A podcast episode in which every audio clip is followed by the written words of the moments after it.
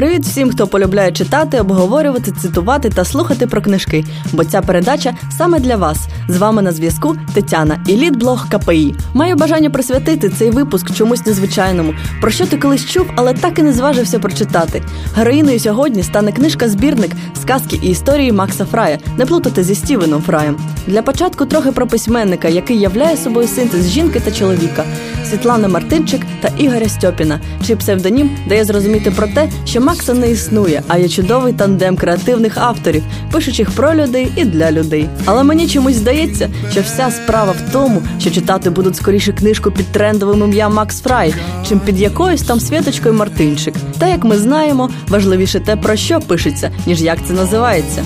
Говорячи про творчість, дуже важко виділити окремий твір, що повністю характеризував би стиль автора. Тому я настійно рекомендую для початку ковтнути невимушений та іронічний збірник, де зліпили докупи всього потроху і про життя, і про буття, приправивши пучком доброго гумору та нісенітниці.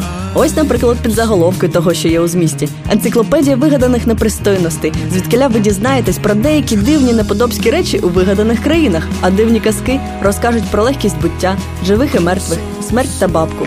В страшних казках про людей впізнаєте знайомих, сусідів та себе. Практичні поради починаючим деміургам допоможуть створити ваш власний ідеальний світ, де ви будете Богом. А з історії про різні різнощі дізнаєтесь власну думку автора про такі речі, як хеппі-енд, друзів, нарди та бібліотеку, страх та революцію, сміх та смерть, про пекло та чужу свободу. Ну як, вам вже цікаво, про що ж там пише цей фрай? То ось вам невеличка зарисовка людини з моєї улюбленої розповіді про Діму і духовне метання. Рядом со мной жил алкоголик Дима. Лысый синеглазый пенсионер, на первый взгляд тихий и безобидный. По утрам он тусовался внизу, на ступеньках пункта приема стеклотары. Следует отметить, что в домашней обстановке Дима носил голубое нательное белье.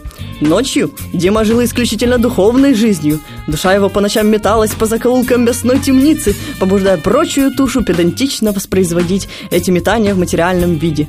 В ходе ночных метаний Дима обычно общался с космосом посредством громкого говорения выстраданных слов. Чаще всего он кричал в пространство риторическую фразу «А бабы-то и нет!» Небеса, надо сказать, в конце концов не выдержали стонов одинокого сердца и послали ему красивую толстую подругу по имени Женя. Женя оказалась роковой женщиной. Первым делом она отучила Диму от голубого нательного белья – После ее появления мой сосед стал метаться по коридору в розовых ситцевых трусах и белой майке. Будучи существом возвышенным, Дима не смог существовать в рамках иной бельевой стилистики и тихо умер где-то в начале 90-х. Ну, дякую за увагу. Сподіваюсь, що цей уривок справив на вас належне враження. Тож читаємо, бо ми того варті.